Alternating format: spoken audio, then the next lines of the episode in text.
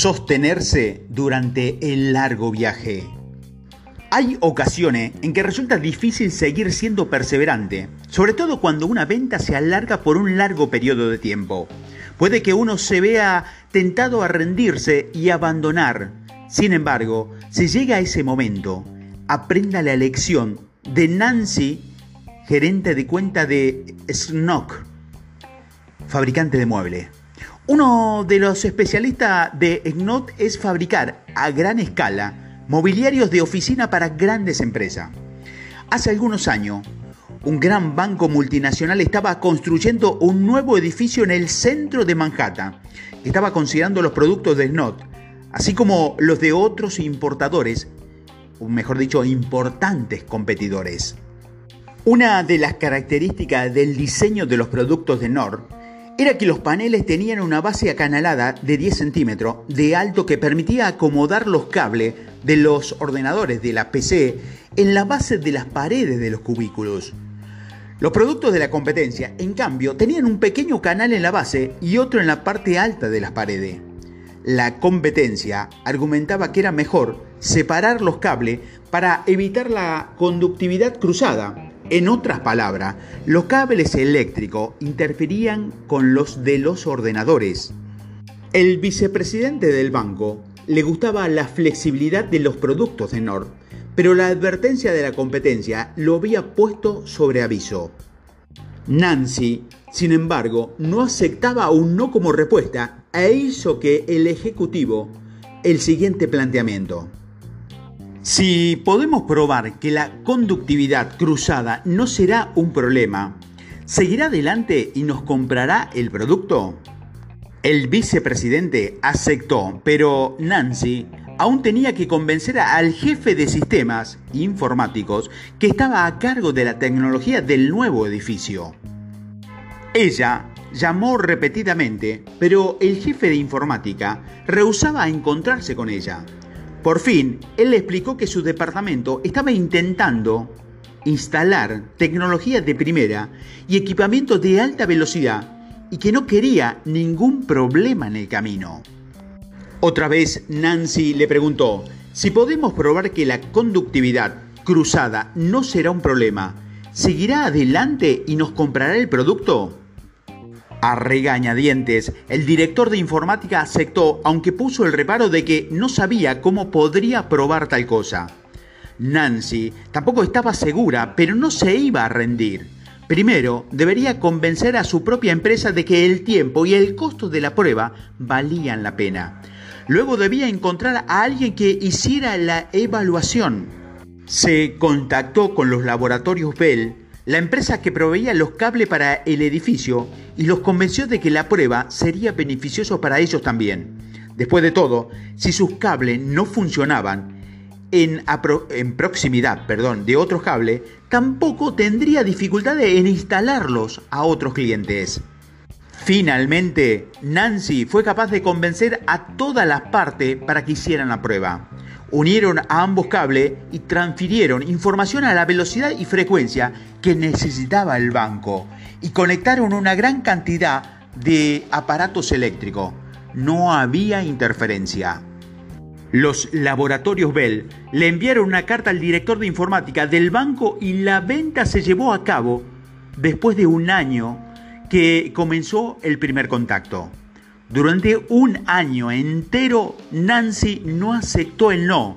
Tuvo que convencer a dos personas distintas en el banco, a los directivos de su propia empresa y a los expertos del laboratorio, Bell.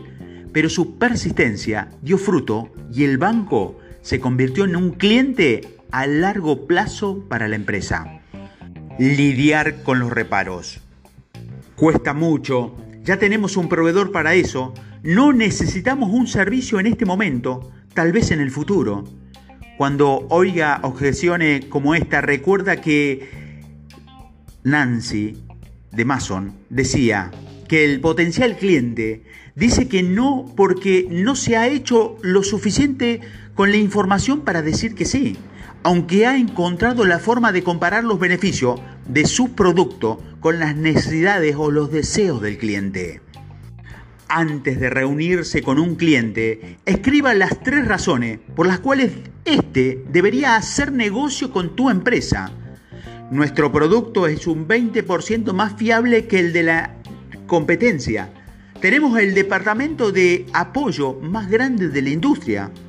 O con nuestro servicio ahorrará hasta 500 dólares al año en costos de producción. Si se encuentra con un reparo o una objeción, tendrá a disposición las herramientas para responder. Los reparos del cliente brindan la oportunidad de entenderlos. Si dice, ya tengo un proveedor para ese producto, debería hacer pregunta, descubrir quién es el proveedor y si el cliente está o no contento con él. Si la respuesta es sí, descubra por qué tal vez su producto o servicio satisfagan aún más al cliente. La meta es mostrar los aspectos positivos.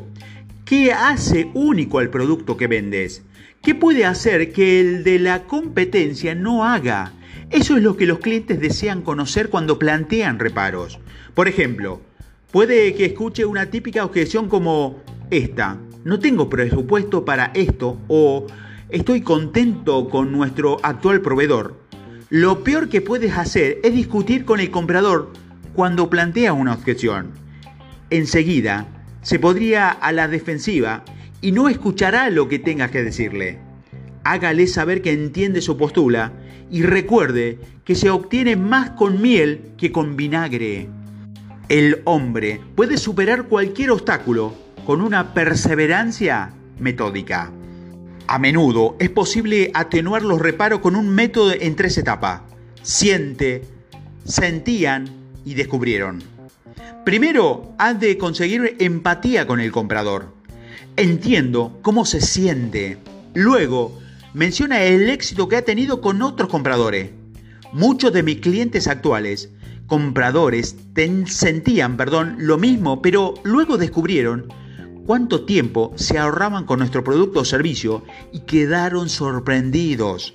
Me gustaría saber si podemos hacer lo mismo con usted termine diciendo, estaré por la zona el jueves por la mañana y el viernes por la tarde.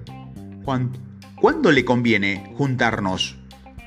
Este método es un cliché en sí mismo, porque ha sido utilizado con éxito en innumerables veces, pero no funciona si lo recita de memoria.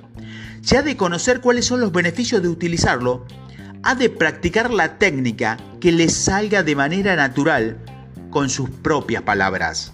No es necesario aclarar que este método no funcionará para cualquier tipo de objeción. Por ejemplo, la gente que está muy ocupada simplemente dirá que no tiene tiempo de verle y ha descubierto un método eficaz para que este reparo, mientras hacía un llamado telefónico a un editor de una de las más grandes editoriales de Nueva York, ha trabajado con alguna de las librerías que más ha vendido en la historia y era muy difícil contactarme con él. Aunque respondió a mi llamado, repitió varias veces que estaba muy ocupado y no, no podía dar entrevistas y menos conmigo. Al final le dije, le propongo una cosa, deme solo 15 minutos de su tiempo y si no puedo demostrarle la importancia de nuestro producto para su empresa, no volveré a llamarlo nunca. Nunca, nunca. Hecho, dijo. Tuvimos una reunión y al final me dedicó casi 45 minutos de su escaso tiempo. He utilizado este método muchas veces desde entonces y por lo general funciona. Eso sí, si no funciona, hay que cumplir la palabra y abandonar al potencial cliente que no encontró en el producto o el servicio nada de valor dentro de los 15 minutos establecidos.